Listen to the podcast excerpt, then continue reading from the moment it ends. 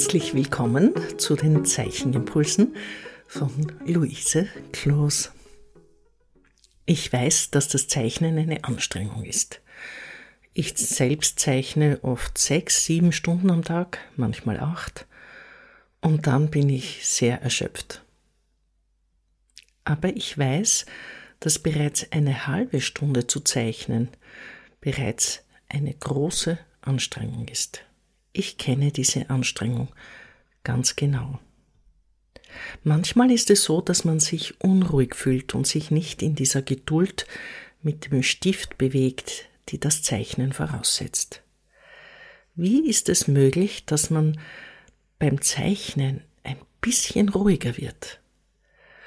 Meiner Erfahrung nach ist es die innere Unruhe, die dann stärker ist, wenn man das Gefühl hat, man ist nicht schnell genug. Es gelingt nicht sofort. Alles unter dem Untertitel Es dauert zu lange. Dieses Gefühl, schneller sein zu müssen, als möglich ist, ist eine große Frustrationsquelle. Das Zeichnen setzt voraus, dass man sich Zeit nimmt und dass man ganz langsam ist. Man kann selten eine Zeichnung schnell machen. Man kann einmal eine Linie schnell machen oder das Kritzeln geht schnell.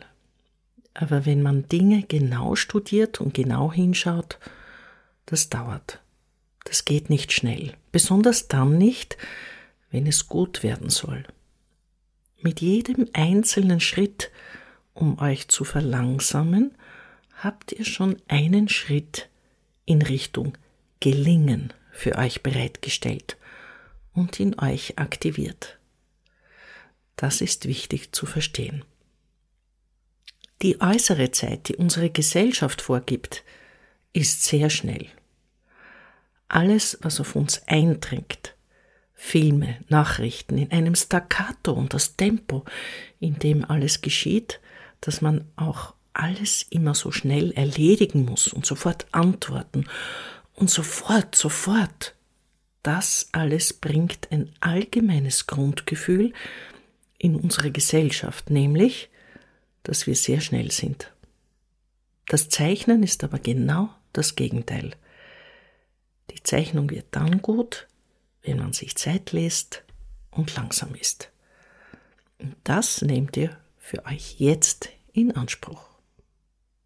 Ich wünsche euch das Bewusstsein, dass ihr für eure Zeichnungen Zeit braucht, aber auch Zeit habt. Jeder kleine Strich, der mit großer Muse, mit großem Zeitgefühl gezogen ist, ist ein Sieg. So wie Maria Lasnik sagt, jede Linie ist ein Sieg, ein Triumph über das Chaos dieser Welt. Ihr trägt mit dem Zeichnen dazu bei, dass es ein bisschen ruhiger wird, ein bisschen weniger chaotisch in dieser Welt, aber vor allem auch in euch selbst. Zeichnen bietet große Geschenke für jeden, der zeichnet. An den Ergebnissen kann man das gut sehen. Für diesen Impuls rate ich euch wieder mal in die Natur zu gehen und zu beobachten, wo ihr rote Beeren seht. Es ist nicht so wichtig, genau zu identifizieren, welcher Strauch es ist. Wichtig sind die schönen roten Beeren. Diese Beeren im Detail zu studieren, ist diesmal die Aufgabe. Ihr nehmt euch ein paar Beeren mit nach Hause oder ihr fotografiert sie. Studiert zuerst die Frucht als solches ganz genau. Vor allem das Innere, diese kleine Stelle, wo sich etwas tut. Bei jeder Frucht gibt es eine Stelle, wo irgendwann das Insekt in die Blüte gekrochen ist, um sie zu bestäuben, und woraus dann eben die Frucht entsteht. Diese Stelle, wo sich etwas tut, könnt ihr genau studieren. In der zweiten Aufgabe achtet ihr darauf, wie die Beeren verteilt sind. Damit studiert er also als nächstes die Verteilung dieser kleinen roten Elemente. Das ist eine schöne Übung, euch anhand der Natur zeichnerisch den Kopf über die Verteilung zu zerbrechen.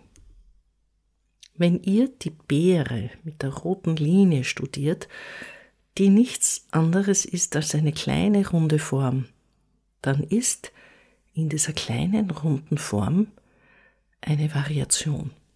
Irgendwo ist eine Stelle, wo die Linie zarter ist und sich dann in eine etwas kräftigere Linie hineinbewegt und dann wieder zarter wird. Schaut, dass ihr diese Zartheit in der Beere und in dem kraftvollen Übergang bei jeder einzelnen Beere übt.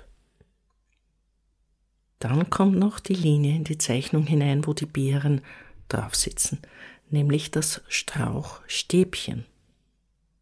Damit könnt ihr längere Linien einführen. Wer eine dritte Übung möchte, kann das gerne noch in Rot umsetzen. Also die Beeren in Rot und der Rest in Bleistift. Mischt bitte nicht Rot und Grün. Ihr könnt Rot in verschiedenen feinen Farbklängen verwenden, so dass ihr ein bisschen nuancieren, ein bisschen heller, ein bisschen dunkler, das geht. Aber bleibt nur in Rottönen und gebt keine andere Farbe zum Bleistift hinzu. Ich wünsche euch die innere Muse, dass ihr euch die Zeit gebt und auch die Zeit habt, diese roten Beeren zu zeichnen. Denkt immer auch, dass euer Platz in dem Moment, in dem ihr zeichnet, euer Zeichenplatz ist. Bereitet euch gut vor, denkt daran, dass ihr euch streckt und dehnt. Vielleicht ist auch eine Tasse Kaffee oder ein Tee oder ein Glas Saft oder Wasser wichtig. Schaut auf jeden Fall, dass ihr euch dem Zeichnen in schöner Atmosphäre widmet.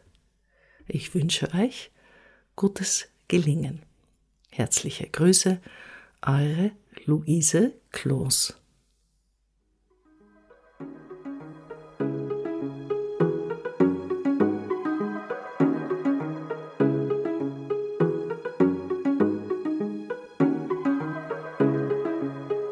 Dieser Podcast wird im Rahmen von Kunst und Kultur im digitalen Raum vom österreichischen Bundesministerium für Kunst und Kultur und dem Land Steiermark Kultur finanziert.